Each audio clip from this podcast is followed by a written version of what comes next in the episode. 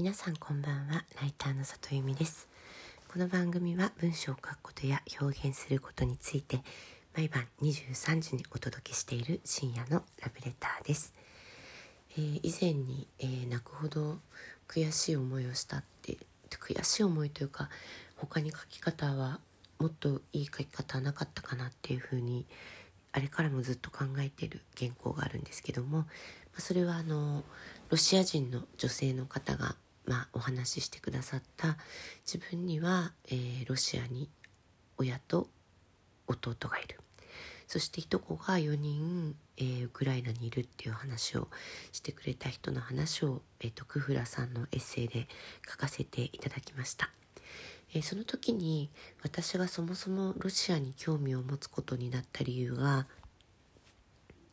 ロシアがすごく好きなライターの友人がいて、まあ、彼女が、えー、この春から本当は、えー、ロシアで、えー、仕事を決めて働く予定だったっていうことがありました。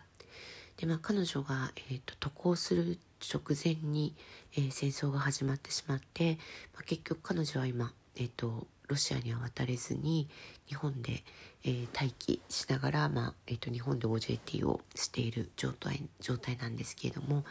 今日ですね、えー、彼女の書いた東洋経済オンラインさんの記事が公開になりました、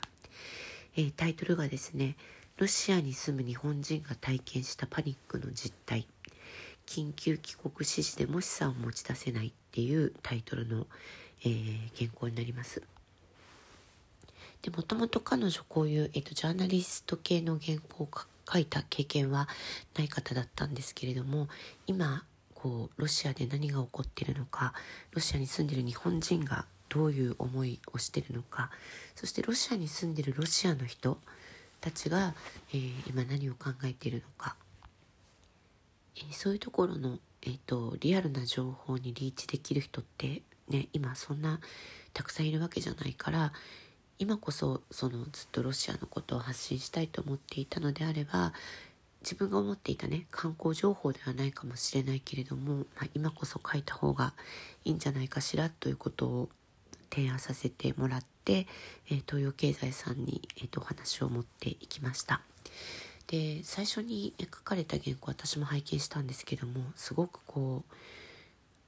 いろんな取材をされていて、えー、とても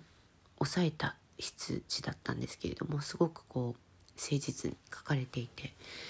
何て言うのかなそれまでそういうジャーナリスティックな文章を書いていらっしゃらなくてもあ人にとってこう書きたいという気持ちが一番大事で書きたい伝えたいって気持ちが文章を研ぎ澄ますんだなっていうことをねすごく思って、えー、私もとてもあの原稿を拝見していて感動しました。アップされてからすごく読まれたみたいでランキングもすごく良かったみたいなみたいです。